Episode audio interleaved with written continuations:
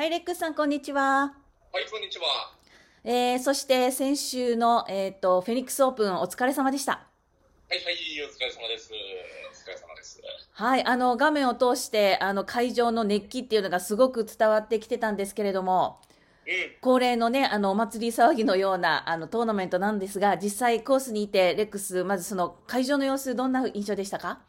いや、すごかったね。あの、去年も俺、こう来たんだけど、去年は5000人に入場者を制限してて、はい。えっ、ー、と、まあ、それなりにもね、しっかり盛り上がってたんだけど、今年は無制限ということで、例年通りのお客さんが入ったんだけど、何万人入ったんだろう。まあ、すごかったよ、もう練習日からすごかった、火曜日から。あそうですか、ね、早朝からたくさんのギャラリーが並んでて、開門とともにあのマラソンのように、16番とか、そのお目当てのホールに駆け込む姿も、レックス、ちょっとレポートしてもらってたんですが、あれもちょっと笑っちゃいましたけどね。そうだよ、あれ、16番のスタンドって、あのトーナメント中継見た人は分かると思うんだけど、あの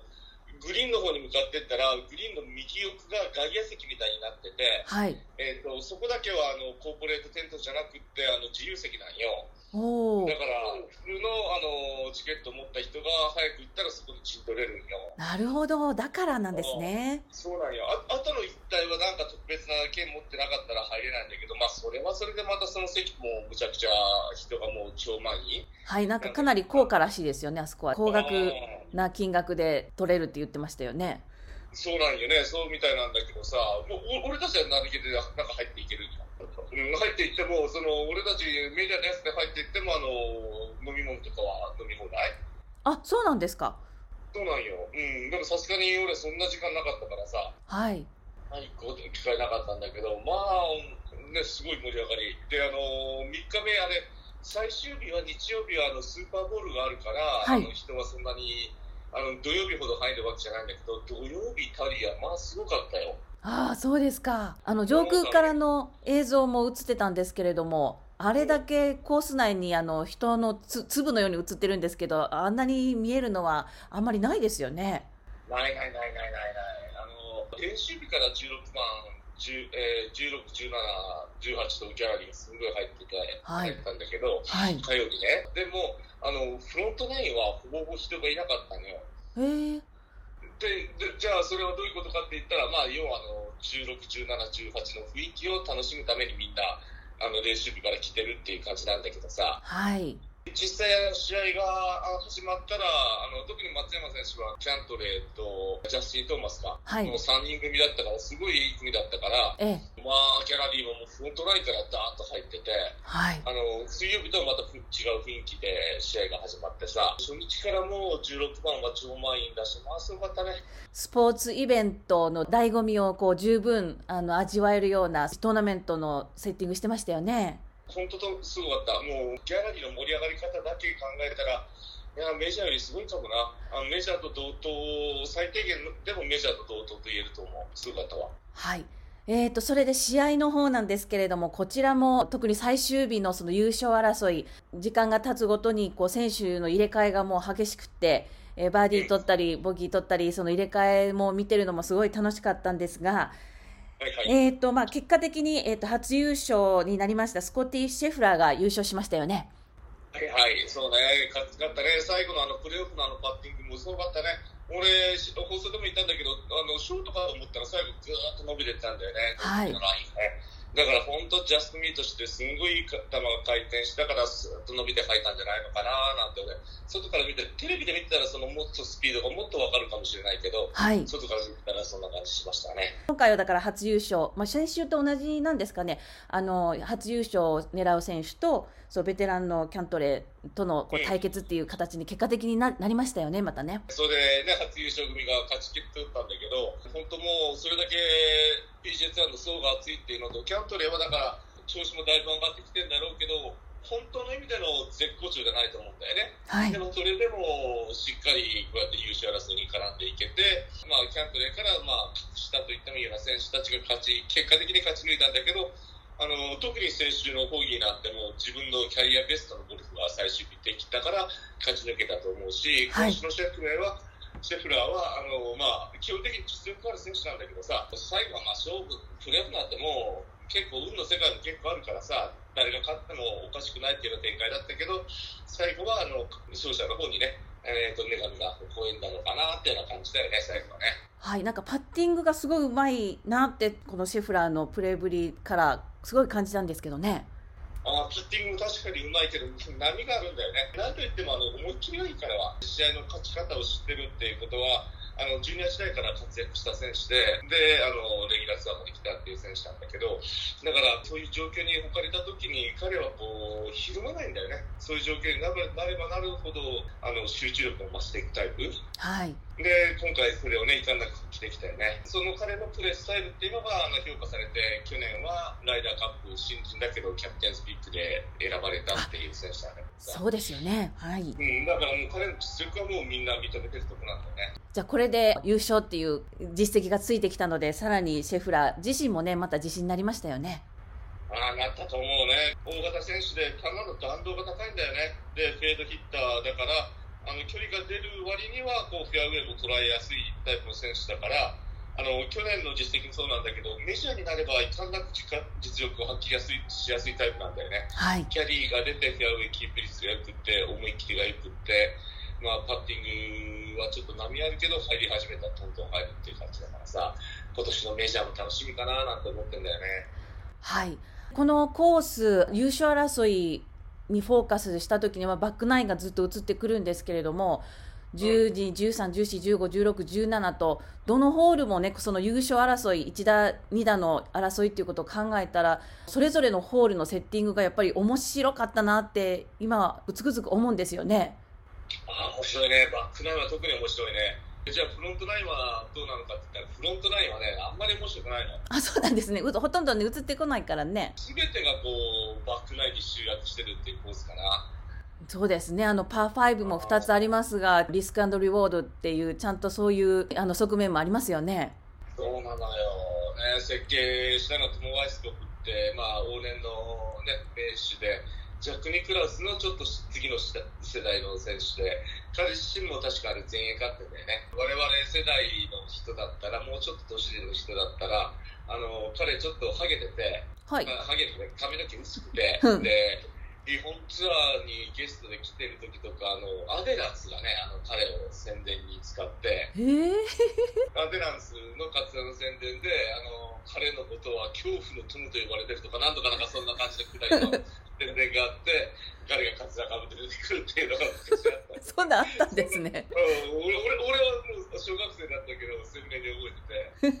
まあそういう感じの人なんだけどさまあ見事なコース作ってるよ。あのスコットランドにはロホローモンドって言って昔スコティッシュオープンやってたすっげえ綺麗なコースなんだけどそれも彼の作品の一つなんだよね、はい、で今回彼が作ったこのコースあの名物にまあなってる16番もそうなんだけど17番のワンオンできるパー4あれも見どころ満点でしたよね。そうそれもね PGA ツアーでねそうやってあえて新しく作ったコースでワンオン可能なパー4を作ったっていうのは彼が先もう先人だね。彼が最初にこうトーナメントを作るコースでそういう設計をした人。へえ。でこの試合のピンの位置って毎年この位置ってじゃなくて大体4通りのピンの位置をなんかローテーションで変えてるみたい、だから去年の最終日のピンの位置が今年の初日に来たりとかあのこのピンの位置は絶対最終日ってじゃなくて結構ローテーションでぐるぐる変わってんのよ。なるほど。で昨日のあの最終日のピンの位置右真ん中の奥目かな？そうですね。の位置っていうのもあれもね実はまあ40ヤードぐらい手前から手前からその30ヤードぐらいかな、はい、ピンまであるんだけどほぼほぼグリーンが平らなの。ほんで、そこにちょっと微妙な骨があるんだけど、うん、で、グリーンの乗るまではちょっと広大になってるから、ボールはど基本的にはグリーンの手前にボールが集まりやすくて、はい、左、軽い左足上がりから平らなグリーンの奥にピン切られた時って、選手がアプローチするにはね、無制限に近いこう寄せ方があるのよ。はいはいもうこうやって打てっていうショット要求されないのもお前はこう打ちたかったらこうやって打っていいよ転がしたかったらいいスピンかけたかったらいい上げたらいいもう好きなことできるのそういう状況に置かれれば置かれるほどって選手たちなんか気持ちできなくなってくるんだよねあそういうところのしんあの選手心理をね、本当うまいこと考慮して作ったグリーンだよね。あ、なるほど。だから左サイドは池で池に向かって傾斜がガーンとあって、グリーンの奥にバポットバンカーがまたあって、それが昨日アクセントにもなってるんだけどさ、はい。あの間に近いグリーンを作って、なおかつバンカーの中で作るっていうこの設計コンセプトがまあ最高にすごいね。なるほどね。あの、その17番で、えっと、ずっとね、初日からトップを走っていたティーガーラ選手、インド系のルーキーの選手って言ってましたけれども、彼がね、果敢に狙っていったんですけども、最初のファーストバウンドがちょっと左に跳ねたので、グリーンの左奥の池に入っちゃったんですよ。はいはいはい。それで結局、ボギーにして、プレーオフにも入れなかったんですが、まあそういうこともね、起こりうる17番ってドラマティックなホールだなっていうのはつくづくね、感じたんですよね。そうそうそうそう、17番もう一つ加速したら、うんグリーンの手前に40ヤードぐらいのところにバンカーがあって、はいその先が傾斜がグリーンに向かって一旦下り始めるんだけど、はいその傾斜っていうのは右と左に分かれてるの。はい。そのバンカーに対してフック系のボールを打って、そのバンカーの真ん中より左に落ちたボールは傾斜を伝って左にポンポンポンと跳ねていくの。はい。そのバンカーの右に行ったボールは逆に右に跳ねるわけ。はい。あの系で攻めていきたかったら相当右からボールを出していってそのバンカーの傾斜の右側にボールを当てたらグリーンの手前に止まるのよ。でスライス系でやったらその逆ね。あのスライス系で打ってそのバンカーの右の傾斜がやったらポーンとボールがもっと右に跳ねてって一応フェアウェイには収まるんだけどグリーン面から離れたところまでボールが転がっていくから。はい。フック、スライス打つのでもこう落とし場所っていうのはそのフェアウェイの半分ぐらいしかない。のむちゃくちゃ45時ヤードぐらい広いフェアウェイだけど実はその球筋によって落とす落としていいところっていうのは決まってくるそこに多分ティガーラ選手ね、ハマっちゃって左に跳ねたんですよね、あれね。左も行ったのもあれフェードで打ってたら左に跳ねることはほぼないのあちょっとフック気味のボールが左の斜面に当たったらもう十中八九左にトコンコンっていって池に行くよね。あ、なるほどね。まあなんかいろんなこう、わ罠も、あの、ありながらの17番ですごい、まあ見てる方はね、はい、あと18番、えー、とプレーオフを、ね、見てた時に思ったんですけれどもシェフラーはスライスで池の上からスライスでティーショット攻めてたじゃないですか。でキャントレーはどっちか言ったらまっすぐからちょっと軽いドロー系のボールであの18番のティーショットを打ってたじゃないですか。ティーショットなんていうの見てたらスライサーの人は池からこう回して打ってる選手もいっぱい見てたんですけど画面から。うんうんうん。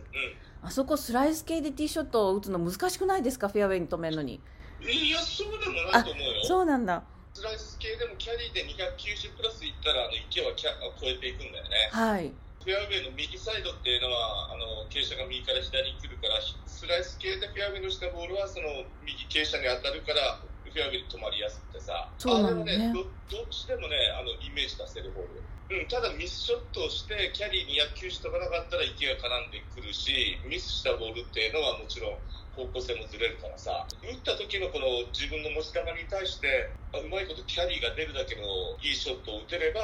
フェアウェイに行けると思った方がいいと思う。まああのね、3回ともあのプレーオフ18番ホールだったのでそのティーショットの2人の、ね、対照的なボールの攻め方っていうか持ち,、ね、持ち球のでの攻め方がすごい明らかにこう見見えて面白かったなと思ってたんですけどね。面白いね、あれもね。うん、本当にいいコースよ。はい、えー、ということで、えー、と見てる方もドキドキワクワクもいっぱいさせてもらったしあの16番ホールでのあのホールインワン出た時のあの映像レックス見ましたか？映像見た。俺、あのね、16番ホールにはその時いなかったんだけど、はい。大相撲のもう座布座布団がこう舞い上がるっていうがビール瓶になって、ビール缶になったような感じだったよね。そうなんで、サムライダーですよね、あれね、ホールインワンしたのね、一人目。あの時、本当画面、もう何回も見ても、もう大笑いしちゃったんだけど、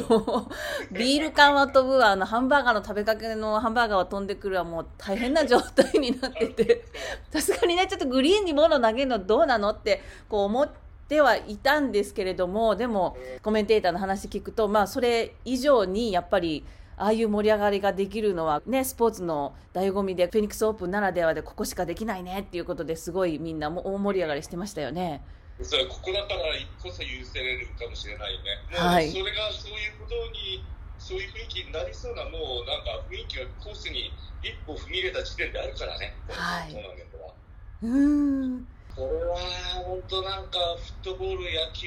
の盛り上がり方をもっと超越した、